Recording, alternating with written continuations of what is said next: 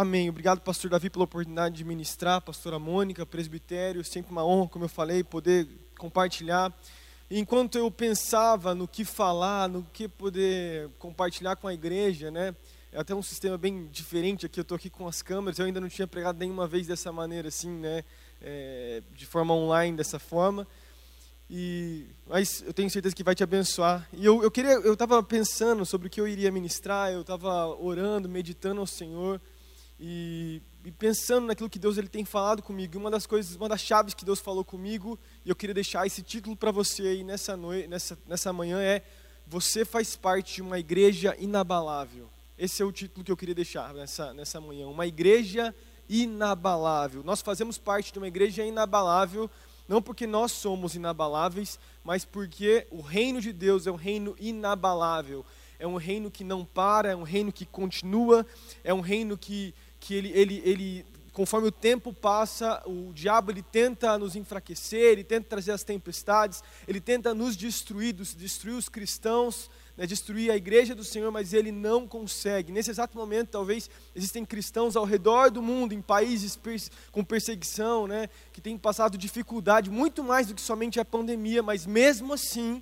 nos lugares onde mais existe perseguição, nos lugares onde existe mais a dificuldade de pregar, de pregar o Evangelho, a igreja não para, porque a nossa igreja, a igreja do Senhor Jesus, é uma igreja inabalável. Uh, um dos versículos que o pastor Davi ele passou para nós, pastores, numa das reuniões, quando estava começando a pandemia, foi Salmos capítulo 112, versículos 6 e 7, que é um versículo muito forte. Você, a gente já leu, acho que inclusive nos cultos aqui, fala assim: O justo jamais será abalado, para sempre se lembrarão, se lembrarão dele. Não temerá más notícias, seu coração está confiante no Senhor. Nós somos inabaláveis, nós seremos, é, nós não seremos abaláveis, né? nós continuaremos, nós correremos aquilo, a, a corrida que nos foi proposta, mesmo passando por um momento difícil. Eu quero te lembrar, meu irmão, minha irmã, nessa, nessa manhã, você está passando talvez por necessidade, eu sei que muitos de nós estamos passando por uma, uma crise uh, difícil, né? Ainda mais uma vez agora foi fechado, acho que o comércio vai ser fechado novamente, mais uma vez coisas acontecendo aí ah, com relação até à economia, economicamente falando, a gente está passando por uma dificuldade, mas o Senhor, Ele vai continuar sendo fiel e nós não vamos parar. Né, a palavra abalado, né, o abalável, ela, tem, ela traz uma conotação de, de um lugar que, que se torna inseguro, que se torna incerto, que é enfraquecido, né, ah, que, não, que tem pouca firmeza, mas nós, nós não seremos abalados. Né? Nós não somos enfraquecidos, nós não, nós, nossa, nossa fundação não é uma fundação instável, nossa fundação não é, não é o nosso dinheiro, não são as nossas conquistas, não, não são os nossos recursos, uh, não são nem os nossos familiares. O nosso, nosso maior, uh, a nossa base da nossa vida é Jesus. Ele é aquilo que é inabalável. E porque Ele é inabalável, nós nos tornamos, em cima da rocha que é Cristo, inabaláveis. Eu queria lembrar, enquanto eu pesquisava, eu comecei a pensar, eu, eu sei que acho que em uma das palavras, acho que o pastor Davi também falou, citou algumas histórias do passado, de momentos que a igreja passou dificuldade não pegando exemplos bíblicos, porque a gente tem vários exemplos, bíblicos ali na, na, história da igreja, ali na, no, falo história de Atos, da igreja primitiva, tem vários momentos onde a igreja passou por momentos onde ela estava ah, sendo testada em termos de ser abalada, ela continuou, ela, né, nós tivemos perseguição, Paulo foi preso, ah, Pedro também foi preso, Tiago né, foi morto, inclusive, quando Pedro foi preso, lá no comecinho do livro de Atos, tem vários momentos assim, mas algumas, teve algumas, alguns momentos na história da humanidade onde a igreja ela podia se tornar abalada. O diabo tentou abalar a igreja e ela permaneceu. Teve uma peste que aconteceu chamada peste de Cipriano entre o ano 249 e o ano 262 depois de Cristo. Foi uma das pestes mais fortes que passaram ali no Império Romano, matando mais de 5 mil pessoas por dia em diversas cidades é dito que, que uh, muita gente morreu. O Império Romano começou a, principalmente para as pessoas que tinham uma classe social é, mais baixa, a, se a pessoa mostrasse qualquer tipo de indício, eles eram jogados ah, para fora da cidade, quase que mortos, sem antes, inclusive, uh, morrerem. Né? Sem antes acontecer alguma coisa, eles já estavam sendo abandonados. E os cristãos se levantaram nesse meio. Um homem chamado Dionísio, um bispo de Alexandria, ele fala assim, ó, contando sobre esse relato da doença, ele fala assim: no início da doença, eles empurravam os doentes, os romanos, para longe, expulsavam os seus próprios entes de casa, uh, jogando-os nas estradas, até mesmo antes de morrerem, tratando eles como cadáveres e, e os enterrando na terra, mesmo an antes de morrerem, para evitar a propagação e o contágio da doença fatal.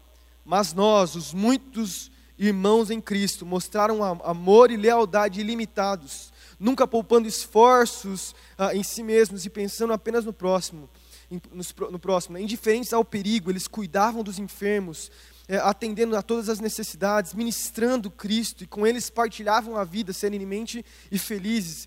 Pois mesmo assim acabaram sendo infectados alguns com a doença, provando, provocando em si mesmo doenças em seus vizinhos, até mesmo morrendo, mas servindo uns aos outros. Olha o que esse homem chamado Dionísio, um dos bispos ali daquele momento, quer dizer, a igreja, mesmo naquele tempo, servindo a, a, as pessoas, amando as pessoas, quando a, os outros não estavam. Isso foi uma das, uma das chaves do porquê a igreja, ali depois da, de Atos, cresceu tanto na história. Né? Depois a gente tem outras pestes ao longo que, pode se equiparar com aquilo que a gente está vivendo. A peste negra, você pode lembrar comigo no século XIV, ali no século XV, porque ela foi e voltou em diversas cidades. Ela matou quase metade da população da Europa e é, é, ela durou algumas dezenas de anos, né? E um dos homens de Deus que se levantou naquele momento foi exatamente Martim Lutero, aquele que começou a reforma protestante, né? Na cidade dele, de Wittenberg, ali na Alemanha, a, a, a doença ela foi e voltou porque acontecia isso, por causa da, da higiene, não tinha, tinha, pouca higiene, pouca limpeza nas cidades, então as doenças elas vinham, iam e vinham, né? E a peste negra ela não foi por causa de um vírus como nós temos hoje, foi por causa de uma bactéria naquela época. E daí o que aconteceu? É, é, ele ministrava na faculdade da sua cidade, e porque essa doença aflorou de forma muito forte na cidade, a faculdade foi mudada para distante, quase 100 quilômetros da cidade, e muitas das pessoas se mudaram, mas, mas Martim Lutero resolveu ficar lá, abriu a sua casa junto com alguns pastores da sua igreja, para que a sua casa se tornasse um hospital para as pessoas e as pessoas podiam vir na sua casa. Ele tratava junto com a sua esposa Catarina, né, que era uma ex-freira. Ela, ela acabou, ela estava grávida inclusive, e elas, eles recebiam as pessoas e serviam as pessoas, amavam as pessoas. Tantos outros exemplos de homens e mulheres de Deus eu poderia dar que se levantaram e se tornaram, se tornaram inabaláveis. Foram homens de Deus inabaláveis. Hoje mesmo existem pessoas ao longo, ao, ao, redor do mundo, cristãos que eu e você talvez não conhecemos, estão em lugares de perseguição e também se tornaram homens inabaláveis, porque estão firmados na rocha, que é Jesus. Agora, é, você pode falar para mim, amém, pastor, é muito legal esses exemplos que você citou, é lindo essa história, é muito forte. Quando eu conto essa história, até vou ressaltar aqui, eu não estou falando para a gente ser imprudente e abrir a nossa casa, enfim, e fazer qualquer tipo de coisa sem ter sabedoria antes de servir as pessoas à nossa volta. Eu não estou falando isso. Mas o que eu quero dizer é que nós não podemos ficar presos no medo. Esse é o meu ponto. Agora, voltando. Você pode falar para mim, pastor, eu, eu, legal, muito legal esses exemplos que você deu. Eu mesmo pensei que, nossa, é lindo essas histórias. Mas como isso, isso se aplica a mim? Como que esses homens tiveram coragem o suficiente para serem para serem usados dessa maneira, como que eles se tornaram inabaláveis. E eu fiquei perguntando comigo, e a pergunta que eu quero responder através de um texto que vai ser com base na minha mensagem é como nos tornamos inabaláveis. Como que eu e você, nesse meio de crise, nesse momento de dificuldade, nesse momento onde a nossa fé é muitas vezes testada, a nossa vida com Deus ela está sendo trabalhada num processo, como que nós nos tornamos inabaláveis? Eu queria ler com vocês Hebreus capítulo 12, versículo 26 e 27. Hebreus capítulo 12, versículo 26 e 27. Escritor de Hebreus aqui, né, sendo inspirado por Deus, quando ele escreve o capítulo 12, ele vai fazer uma diferença entre, ah, enfim, a nova aliança e a velha aliança. Ele fala vários assuntos bem complexos nesse, nesse capítulo. Inclusive, nesse momento quase do, do, uh, desse capítulo aí, ele vai focar, inclusive, na parte da, do retorno de Cristo, né? na volta de Jesus. E daí, pensando sobre a volta, ele vai falar a respeito de, de do que é abalável, de, do, que, do que é uma igreja que se torna inabalável. Né? E daí ele fala assim, Hebreus capítulo 12, versículo 26 e 27. Aquele cuja voz outrora abalou a terra, Agora promete: ainda uma vez abalarei não apenas a terra, mas também o céu. as palavras, ainda uma vez, indicam a remoção do que pode ser abalado, isto é, das coisas criadas, de forma que permaneça o que não pode ser abalado. Olha só, finalzinho, vou ler de novo. As palavras, ainda uma vez, indicam a remoção do que pode ser abalado, isto é, das coisas criadas, de forma que permaneça o que não pode ser abalado. Como eu falei, esse capítulo ele tem um pouquinho de escatologia, um pouquinho de fim dos tempos, mas eu acho que isso se aplica muito àquilo que a gente está vivendo. Eu acho, na minha opinião, isso é uma opinião pessoal é, e não uma aplicação, nem um versículo bíblico, que Jesus está voltando. A gente está vendo um monte de peste chegar aí, a gente viu os gafanhotos devastando, doenças, guerras e tantas coisas acontecendo. Eu não estou falando que é amanhã, nem falando que é a semana que vem, estou nem profetizando aqui, mas no meu espírito eu sinto que a gente está se aproximando sim daquilo que a gente chama uh, fim, o fim uh, dos tempos, né? E, e quando eu penso nisso, eu não estou falando que esse abalo da terra, que é, por exemplo, essa, esse momento que a gente está passando de pandemia, ele, ele veio por causa de Jesus, por causa de Deus. Que, que Deus ele criou, ele orquestrou isso. Eu não creio nessa realidade, eu acho que isso não é o que nós cremos como igreja. Na verdade, eu tenho certeza que não é. Nosso Deus ele permite algumas coisas é, debaixo da sua vontade, da sua soberania. Ele permite que algumas coisas aconteçam para nos, para nos ensinar, nos, nos uh, trabalhar no nosso coração, trabalhar nas nossas vidas. E a gente não deve interpretar dessa maneira. Né? Ele se envolve dessa forma. O nosso Deus ele, ele permite. Por que ele faz isso? Porque daí ele pega a maldição do pecado, ele pega uma maldição como uma pandemia como essa, algo tão ruim que o diabo ele, ele veio, ele criou e ele gerou para destruir uh, não só as pessoas, mas a própria igreja, e você cristão e eu cristão, nós, ele, ele cria essas coisas para nos abalar, e daí Deus ele, ele, ele usa aquilo para abalar as nossas vidas e, e, e nos transformar em inabaláveis, nos tornarmos justos, como a gente leu em Salmos capítulo 112, justos, inabaláveis, que nada, onde nada nos para. Ele transforma então as maldições para a sua própria glória, né? É, então ele transforma aquilo que é maldição em bênção nas nossas vidas. E, e talvez para você agora, no momento que você está passando, no momento da tempestade, é difícil a gente enxergar isso, é difícil a gente olhar com os nossos olhos naturais e tentar uh, responder e falar dessa forma. Mas eu quero te falar, é, meu irmão, minha irmã, nessa manhã, eu quero te lembrar que o Senhor ele permanece fiel, Ele vai transformar aquilo que é maldição na sua vida, talvez a perda de, do emprego, alguma pessoa que está passando necessidade, Ele vai fazer disso um, um canal de vida, ele vai fazer nesse momento de escassez florescer na sua vida coisas incríveis que Deus ele quer trabalhar através do processo dele, porque o nosso Deus não é um Deus de maldição, o nosso Deus é um Deus de bênção. É um Deus que vem para transformar as nossas vidas. Mas, mas olha só o que o versículo está falando. Ele abala as coisas. Isso significa que algumas coisas na minha vida e na sua vida precisam ser abaladas, precisam ser desconstruídas, precisam ser transformadas para o quê? Para que a, a, a, glória de Jesus possa ser resplandecida nas nossas vidas, para que o nosso caráter possa ser provado, possa ser transformado. Eu sei que pode parecer um pouquinho estranho, você pode falar, nossa, pastor, forte isso. Legal, eu, eu queria, através então desses poucos versículos que a gente leu, a gente responder uma outra pergunta. Nós falamos então antes como nos tornamos inabaláveis? E a resposta para essa pergunta é nós nos tornamos inabaláveis quando o Senhor, ele vem através das coisas e abala coisas das nossas vidas que precisam ser abaláveis. Amém? A próxima pergunta que eu queria fazer com você, que eu quero responder é: por que Deus vem abalar? Por que, que Ele vem abalar? Né, aquilo que é abalável, aquilo que precisa ser, ser, ser derrubado e destruído na minha vida e na sua vida. Por que, que Ele faz isso? Eu queria responder essa pergunta pensando nesse texto bíblico que a gente leu agora. E a primeira resposta que eu encontrei enquanto eu pensava é porque assim, eu e você, nós somos testados e nós somos aprovados.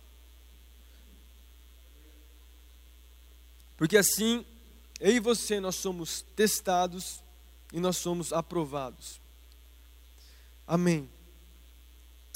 Aquilo que, como eu falei, aquilo que é terreno, aquilo que é corruptível, aquilo que é passageiro, precisa, precisa uh, ser desconstruído. E aquilo que é eterno, aquilo, as coisas do reino, precisam ser construídas nas nossas vidas.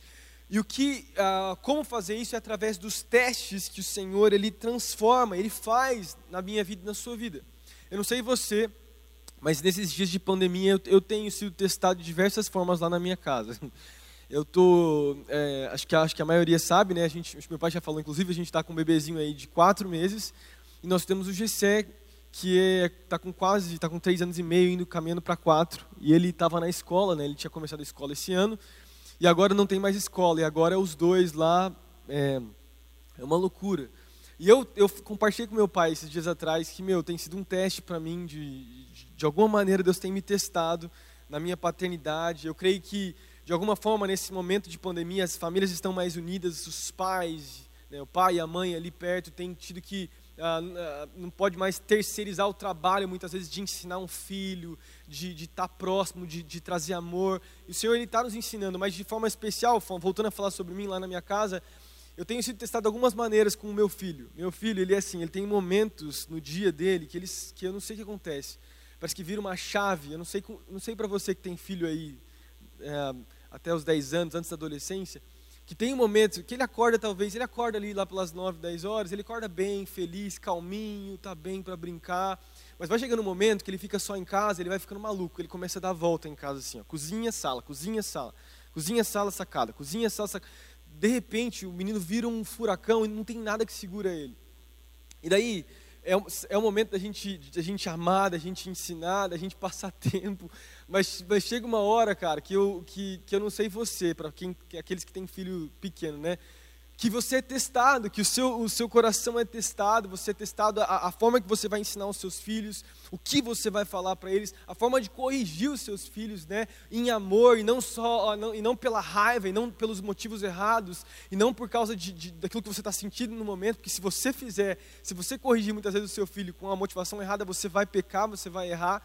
Eu, de outro dia atrás eu cheguei para meu pai e falei, pai, olha só, eu preciso de oração, porque eu estou sendo testado na minha vida nesses dias lá com meu filho em casa. Ou, porque em, à noite tem um furacão que não dorme às vezes de noite, né? Ele está dormindo mais ou menos. E de dia tem o GSE que não para. Ele falou: é, é verdade, eu também fui testado com você.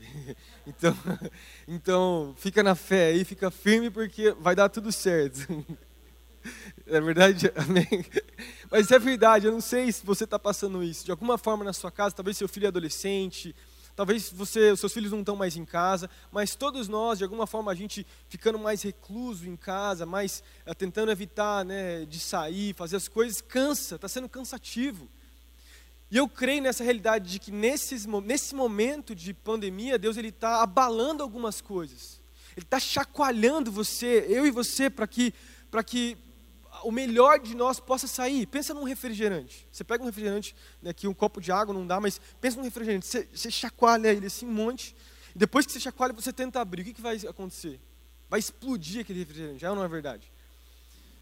A ideia nesse, nesse, nesse momento é que nós estamos, no meio dessa pandemia, nesse tempo, nesse ano de 2020, de forma especial, de forma específica, a gente está sendo chacoalhado por Deus a nossa vida está sendo chacoalhada, a nossa família está sendo chacoalhada, as coisas estão sendo chacoalhadas, e, e, a pergunta que eu faço é: o que vai sair de você nesse tempo?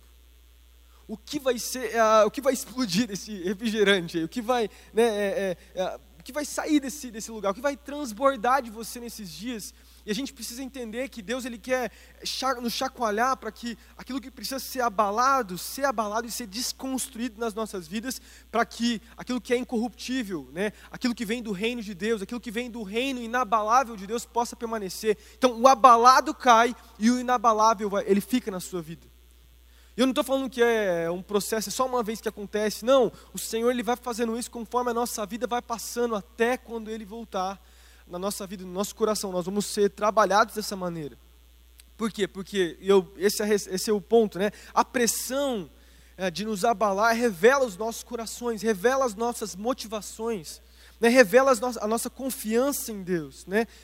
E de novo eu vou fazer essa pergunta: o que tem saído de você nesses dias? Tem saído raiva? Tem sido ansiedade? Tem sido medo do, na sua vida? O que, que tem saído do seu coração? O que tem né, é, transbordado de você? Nós precisamos transbordar né, o, o, o, fruto do Espírito, né? nós precisamos transbordar a oração nesse tempo, nós precisamos uh, transbordar um coração transformado, para que os nossos filhos possam ver nas nossas casas, ver o nosso coração, ver a nossa família, ver aquilo que está acontecendo, e a gente possa olhar daqui a alguns meses, olhar para trás e ver realmente que através dessa pandemia as coisas abaláveis foram, foram abaladas, foram caíram nas nossas vidas. E aquilo que é inabalável está permanecendo. O nosso caráter está sendo transformado. Amém? O próprio livro de Tiago, João, é, é, Paulo também fala sobre sermos, sermos provados e aprovados. Porque ele quer nos aprovar. Porque no final de tudo, a aprovação e o teste tem como uh, uh, objetivo final não nos, não nos, nos é, fazer com que a gente fale o teste do Senhor, o teste da fé, mas sermos aprovados, e sim sermos aprovados por Deus. Amém? Em nome de Jesus. Então, de novo, a pergunta que a gente está respondendo, por que Deus vem abalar o que é abalável, o que é precisa ser abalado né, nas nossas vidas? Primeiro, porque assim nós somos testados e aprovados. Segundo, porque assim as nossas fundações as nossas fundações são reveladas. As nossas fundações são reveladas. Presta atenção comigo. As nossas fundações, elas só aparecem quando a tempestade chega. É ou não é verdade? Quando você olha para uma casa, tá? Imagina agora comigo, no mesmo lugar, no mesmo terreno, duas casas. Aparentemente, quando você olha para duas casas que são iguais, idênticas, tá? Mesma cor de parede, mesmo tamanho, mesma metragem, enfim, altura, largura, é, mesma coisa, mesma. Se você olhar aparentemente com seus olhos naturais e você só olhando para ela, você não vai ver a diferença na fundação. Você não consegue ver qual é a fundação de cada uma daquelas casas, se é, se é muito, se é profundo, se está estabelecido num lugar seguro. Mas olha só, quando a tempestade chega, ela revela aonde está a nossa fundação. Porque a tempestade, ela tem poder de revelar qual é a minha e a sua fundação, qual é a minha e a sua raiz, aonde eu e você estamos firmados. Se você lembrar comigo, em Mateus capítulo 7, versículo 24 a 29, Jesus ele conta a parábola lá né, da, da, da, casa, da, da casa sobre a rocha. Jesus ele dá um exemplo sobre uma casa sobre areia e depois sobre uma rocha. E daí ele vai falar que a tempestade vem e daí, aquele que, aquela casa que estava sobre a rocha, ela permanece, mas a casa que estava sobre a areia, ela desmorona, ela cai. E qual é a, a, o ensino da parábola? É isso, é que a tempestade, ela revela aonde está a nossa fundação. Eu quero te lembrar nessa noite, nessa, nessa manhã, meu irmão, minha irmã, que nessa tempestade, nessa pandemia, nesse tempo que nós estamos passando, é um tempo onde Deus está revelando qual é a nossa fundação, qual é a sua raiz. A sua raiz é Jesus, a sua raiz é o, é o seu Deus, né, é o meu Deus, ou é, o, ou é as nossas conquistas, ou é os nossos títulos, ou é, é o nosso trabalho, né, é o nosso emprego, da onde vem a nossa confiança? Porque fundação fala de confiança, fala de um lugar de segurança, fala de um lugar onde nós estamos firmados, onde, onde, a, gente, onde a gente sabe que nada vai acontecer. Eu quero te lembrar nessa manhã que somente Deus pode ocupar esse lugar. Somente Deus pode ocupar esse lugar. E Deus ele está revelando para você. Talvez você pode pensar comigo agora nesse momento na sua vida e você olhando pro, pro, nos seus dias pensar qual tem sido a minha fundação. E eu quero te desafiar, coloque a sua confiança em Jesus. Ele é a única a fundação, a nossa única raiz realmente segura. Nada mais, nada mais vai, consegue ocupar esse lugar de segurança. Ele é o único que nunca vai nos frustrar, nunca vai, a, a, a, a gente nunca vai se decepcionar tendo como Jesus a nossa rocha, a nossa, nosso firme alicerce. Amém? Porque as tempestades vão vir. Deixa eu te falar, eu quero te lembrar, meu. Primeiro, a tempestade, ela passa. Você sabia disso? A gente passou agora um tempo, uma semaninha fria, né? Aqui em Londrina fez um friozinho, graças a Deus. Eu gosto muito de frio, agora está acabando o frio, hoje já está um pouquinho mais quente né? Há uns dois, três dias, mas para chegar o friozinho vem, sempre acontece aqui em Londrina isso, vem uma, uma forte chuva, né? Vem uma chuva com uma tempestade, um vento muito forte. Teve um dia, acho que na semana passada, que estava ventando e não estava nem chovendo. Era só dia, um dia claro, com sol e o vento batendo, assim, bem forte o vento fazendo um barulho em casa. Alguns lugares do Brasil foi uma tempestade tão forte né, que levantou telhados. Né? A, a, meu sogro lá em Foz do Iguaçu falou que, que algumas casas, inclusive, saíram o telhado de tão forte que estava o vento. Inclusive, acho que não sei se teve um ciclone, um tornado que aconteceu em Santa Catarina, de tão forte que foi o vento. Então as tempestades elas vêm, mas olha só, elas duram um tempo. A tempestade ela não é eterna, ela não é, a gente, a gente não vai ficar nela para sempre. Ela acaba. Nós estamos no meio de uma tempestade nesse momento, mas a tempestade vai passar. A gente vai andar, a nossa vida vai continuar. Esse tempo vai passar, esse ano vai passar, e a gente vai poder olhar para trás e ver a provisão de Deus, e ver a rocha que nós estávamos firmados, ver como Deus foi fiel, ver como Deus nos abençoou, como Deus nos deu esperança, como Deus estava conosco no meio da tempestade. E as tempestades passam, e vai acabar. E quando acabar, a gente vai passar por um momento de alívio, passar por um momento uh, tranquilo nas nossas vidas. Mas eu quero te falar novamente, outra coisa, vai chegar outra tempestade. Outra tempestade vai chegar. A gente está passando por uma, a gente venceu ela, a gente passa por um momento de montes altos no Senhor, mas de repente vem mais um vale. Porque a nossa vida não é feita só de monte, a nossa vida não é feita só de momentos, de dias né, de, de ensolarados, onde tudo está certo, tudo está bem. E Deus, independente se é um dia de sol, tranquilo, gostoso, onde você está bem humorado, ou é um dia de tempestade, onde o dia está mais né, escuro, mais fechado, Deus ele está em cada um dos nossos dias. Em cada uma das estações, Deus permanece conosco. Quando Ele é a nossa fundação, a gente sabe, a gente tem essa certeza. Né? As tempestades vão passar e Deus vai permanecer junto conosco. Então, recapitulando, né? Porque Deus ele vem abalar aquilo que é, é, precisa ser abalado, né? Porque primeiro nós somos testados e aprovados. Segundo, porque assim as nossas fundações são reveladas, a nossa raiz é revelada no nosso coração. E terceiro, porque assim os nossos ouvidos eles são aguçados, porque assim os nossos ouvidos são aguçados. Deixa eu te falar uma coisa aqui, ó. Eu até escrevi um, uma frase com quem, ah, ah, com quem você anda determina como você vai navegar. Quando você está passando, uh, pensa num barco passando numa tempestade no meio do mar. Eu sei que eu falei de tempestades agora, né? Mas tem a ver e não tem, mais ou menos. Pensa num barco passando por uma tempestade. Dependendo de quem você tiver lá dentro para escutar, para direcionar aquele barco é, você vai ver a tempestade de uma outra forma, você vai a, a, ver uma, a, aquilo que você está passando de uma outra maneira, com uma outra perspectiva. Nesse momento de tempestade, a pergunta que eu faço para você é: quem você tem ouvido? Quem tem alimentado o seu espírito nesses dias? Você sabia que eu e você nós temos um espírito? Nós somos alimentados pela palavra, pela palavra de Deus, nós somos alimentados, nós somos, nós recebemos a água do Espírito, o Espírito Santo, ele vem e nos alimenta a gente tem essa necessidade que Deus ele nos deu, assim como temos uma necessidade natural de comermos um alimento natural, nós temos uma, uma, uma necessidade espiritual de nos alimentarmos espiritualmente. Quem tem alimentado a sua fome espiritual nesses dias? Quem tem, uh, quem tem enchido seu coração? São as notícias? São, são os jornais que você, talvez você tenha assistido? São notícias que você recebe de grupos de WhatsApp? Porque mais tem hoje em dia é isso, né?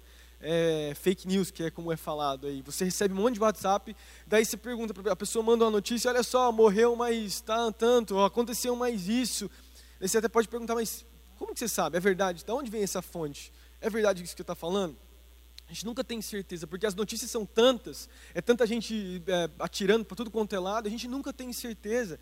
Mas a verdade é que nós podemos alimentar um espírito de medo nas nossas vidas com notícias ruins à nossa volta.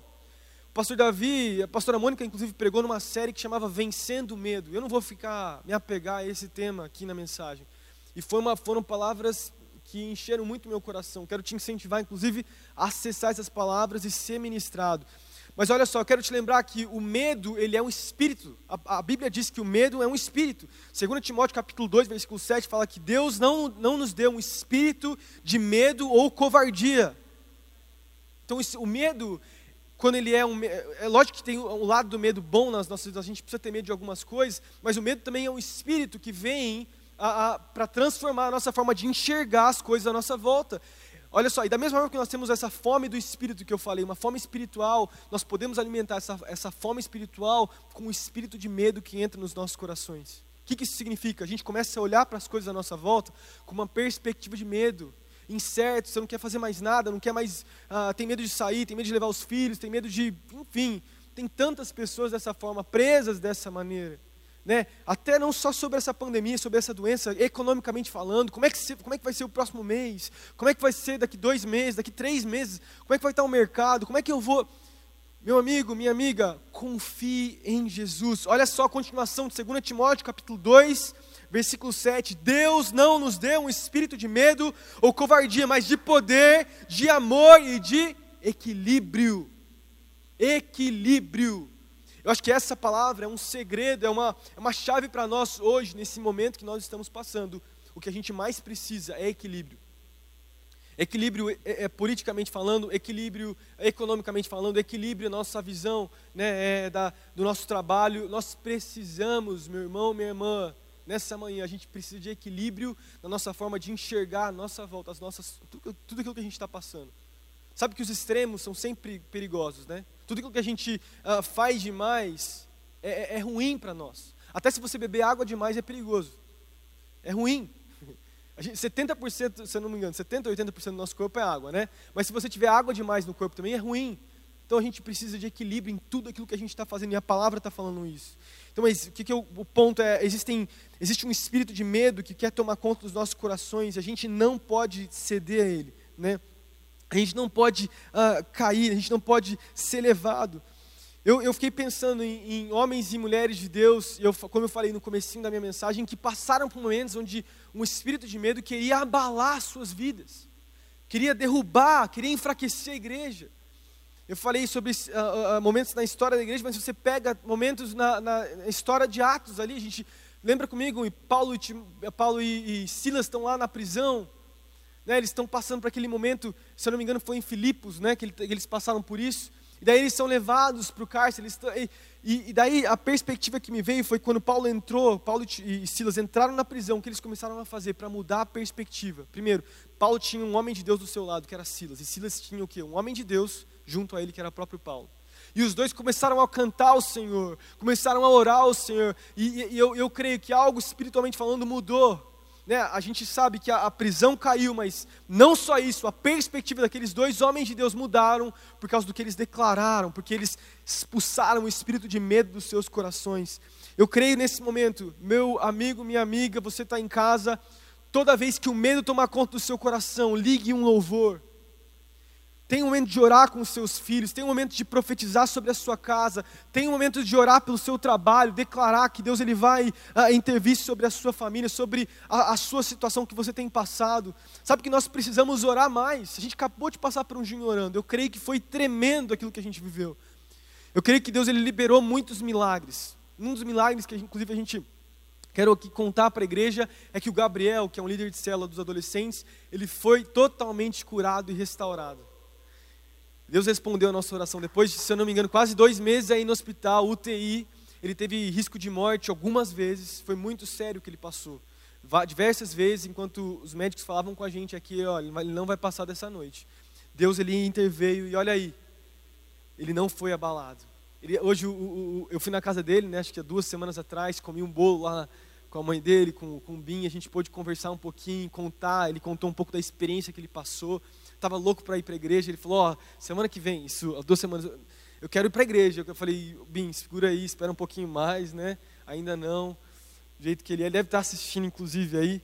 Quem sabe um dia ele pode até contar esse testemunho, subir no, no palco e contar para todos os irmãos. Mas, enfim, a gente não vai ser abalado. Eu quero falar para você que uma perspectiva. Lembra, ah, falando até sobre o que o Bim passou, uma das coisas que a mãe dele uh, me contou é que ela, todos os dias, e a mãe do Bin não, é, não, faz nem, não, faz nem, parte da nossa igreja. Ela, ela pegava o pão diário, e ela abria o devocional do dia, e ela lia para o Bin enquanto ele estava em coma. Ela lia a palavra de Deus. Eu quero te falar hoje, meu irmão, minha irmã, que, que existe um poder na palavra, existe um poder de, de trazer uma perspectiva nova e o medo ser, cessar das nossas vidas. E a gente dá ouvido não ao medo, não ao espírito de medo que quer tomar conta dos nossos corações, mas à palavra de Deus que quer encher as nossas vidas. Voltando, na sua casa, liga um louvor, lê a palavra mais do que você tem lido. Ore mais com seus filhos, faça cultos familiares na sua, na sua casa, tenha um tempo de louvor com os seus filhos, Pega o violão lá, você talvez arranhe um violão, tem um violão velho encostado em casa. Pega um, um, um violão, começa a tocar, começa a profetizar. Quando seus filhos ah, estiverem uh, deitados na sua casa, vá lá sobre eles, comece a profetizar sobre eles. Tem, tem sido uma das coisas que eu tenho feito demais na, na, na minha casa, né? A gente tem orado muito uh, pelos nossos filhos, pelo futuro dos nossos filhos, porque isso muda a nossa perspectiva, porque nós temos que dar ouvido, né? Nós, que, nós precisamos ter os nossos ouvidos aguçados para que, para que Jesus que Ele quer falar conosco. E para mim, uh, eu quero finalizar, eu já estou finalizando, né? Terminando com uma história, uma última história que eu quero contar. Eu sei que eu trouxe bastante exemplo, mas eu estava eu tava lendo, eu gosto muito de história da igreja, eu dou aula de história da igreja no Interns, eu estava lembrando de um momento, sabe que no ano 70 depois de Cristo, ali no final, né? Paulo morreu por volta de 67 depois de Cristo, Pedro um pouquinho antes, provavelmente, e Naquele, três, dois, três anos depois, a gente tem Nero, que foi um dos maiores perseguidores, que iniciou a perseguição dos cristãos na igreja. E ele, enfim, tem toda uma história, ele incendeia Roma, ele bota a culpa nos cristãos, e ele começa a perseguir os cristãos.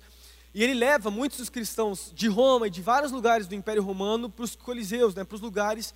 E ele é dito que ele queimava vivo esses homens. Alguns homens eram dados para animais selvagens comerem, né, é, leões, enfim. E, e muita coisa acontece. Mas um cara, para testificar isso, um homem chamado Flávio Joséfos, que é um historiador judeu, não era nem cristão, ele conta do que acontecia com esses cristãos. Eu tenho um livro dele, chama A História dos Hebreus. E nesse livro ele conta um pouquinho do relato dos cristãos, ele conta a respeito desses cristãos que caminhavam para a morte, para os coliseus. E tem um momento que ele, ele contando sobre isso, esse relato, eu não vou trazer o relato inteiro aqui, ele fala assim que o que mais surpreendia ele era que os cristãos, mesmo em tempos de dificuldade, sabendo que eles estavam caminhando para a morte, né, porque eles estavam sendo levados, eles continuavam a cantar a canção do Espírito. É isso que era dito. Ele, ele colocou esse exato, esse exato, essa, essas exatas palavras. Era uma canção espiritual de alegria, e uma das coisas que impressionava José era que não existia medo nos cristãos, ao ponto de soldados que viam os cristãos caminhando para esse lugar de morte se converterem pelo posicionamento e testemunho dos cristãos. Olha só que legal. E eu fiquei muito, eu fiquei assim, eu, quando, enquanto eu lia esse testemunho, eu estava pesquisando, igual no começo, estava pesquisando vários exemplos para poder trazer para a palavra, de momentos que a igreja passou e ela podia ser abalada e ela não foi. Essa perseguição de Nero foi uma das dez perseguições que aconteceram na história da igreja, até Constantino vir, que, que foram ferrenhas à igreja, que veio para abalar a igreja, que veio para destruir a igreja, mas a igreja permaneceu. A igreja não só permaneceu, mas ela floresceu, ela cresceu, ela expandiu. Soldados que estavam ali vendo o testemunho dos cristãos estavam se convertendo ao cristianismo pelo posicionamento, pela alegria dos cristãos. Olha só, não era uma felicidade. Felicidade é um sentimento que passa com base em circunstâncias, com base em coisas que nós temos. Se você for ter, só ter felicidade nesse momento, você não vai ser feliz. Mas se você tiver alegria, que é um fruto do Espírito, que é, é você vai ser cheio de Deus. Esse é, porque olha só, Romanos capítulo Cadê que me perdi? Romanos capítulo 14, versículo 17. Pois o reino de Deus não é comida nem bebida, mas justiça, paz e alegria no Espírito Santo, em nome de Jesus, eu creio que assim como os cristãos lá no, no, no primeiro século, no ano 70 depois de Cristo, né, depois que Pedro e Paulo tinham morrido, os, os pais da igreja estavam ali morrendo, né, estavam sendo perseguidos, os cristãos estavam caminhando para a morte com alegria, porque sabiam que eles não seriam ah, abalados. Amém? Lembrando os três pontos, por que Deus vem abalar o que é abalável? Primeiro, porque assim nós somos testados e aprovados. Segundo, porque assim as nossas fundações, as nossas raízes são reveladas. Terceiro, porque assim nossos, os nossos ouvidos são aguçados e nós escutamos a palavra, nós escutamos os nossos líderes, nós escutamos a, a nossa casa, nós não somos cheios de medo. Em nome de Jesus. E o final, para mim finalizar, né? O que é uma igreja inabalável? Quero fazer essa pergunta para você, para mim finalizar. O que é uma igreja inabalável para você? Uma igreja inabalável não é uma igreja que não sofre. Uma igreja inabalável não é uma igreja que não sofre perdas, que não sofre dificuldades, que não é perseguida, Porque aqui no Brasil nós não somos perseguidos, nós estamos passando por uma pandemia e está sendo muito difícil para nós, é verdade. Mas existem cristãos lá no Paquistão, no Irã, Iraque, sei lá, ao redor do mundo, na Ásia, na China, que nesse exato momento estão sendo perseguidas por, por não só acreditarem, mas proclamarem o nome de Cristo. Então, uma igreja inabalável não é uma igreja que não sofre, que não é perseguida, que não morre se precisar morrer. Uma igreja inabalável é uma igreja que é testada e é aprovada. Uma igreja inabalável é uma igreja que tem as suas fundações em Jesus. Uma igreja inabalável é uma igreja que está firmada no sangue de Jesus, que é a sua confiança. Isso é uma igreja inabalável. Isso é uma igreja que não para. Isso é uma igreja em movimento. E a igreja a Nova Aliança é uma igreja em movimento. A igreja Nova Aliança não é uma igreja que depende do dinheiro, é uma igreja que depende de Jesus. A igreja Nova Aliança não é uma igreja que não sofre. A gente sofre sim, nós, nós sofremos com os nossos irmãos. Estava conversando com um pastor amigo meu, pastor de jovens lá do Costa Neto, inclusive, lá de Natal. Estava contando para mim que dois dos seus familiares morreram, morreram por causa do Covid. Seu tio de 50 anos morreu, não tinha problema de saúde, não tinha problema de respiração, né, não tinha nenhum tipo de dificuldade, ele simplesmente ele pegou a doença, foi diagnosticado, não tinha sintomas, e de um dia para o outro, assim, em menos de duas, três horas, os sintomas vieram, foi tomado, o, seu, o pulmão dele foi tomado, e ele morreu. Estava conversando com ele depois de uma semana. O vô dele, que também tinha câncer, pegou o Covid e acabou falecendo também. Eu conversei com ele, pude orar com ele um pouquinho, a gente pôde conversar. Meu, aquele meu amigo lá, ele, ele não estava estava assim triste por causa do que tinha acontecido, mas ele não tinha sido abalado. Eu quero te falar isso. Quero te lembrar isso nessa, nessa manhã, meu irmão, minha irmã, que não é uma doença que vai nos abalar. Essa pandemia vai passar, ela não vai abalar a igreja de Jesus. Não vai abalar. Uma crise econômica não vai abalar. Porque nós vamos, através disso, aquilo que era maldição, que o diabo veio para abalar a igreja, vai se tornar bênção. Porque o nosso Deus é um Deus de provisão, o nosso Deus é um Deus de segurança. Em nome de Jesus.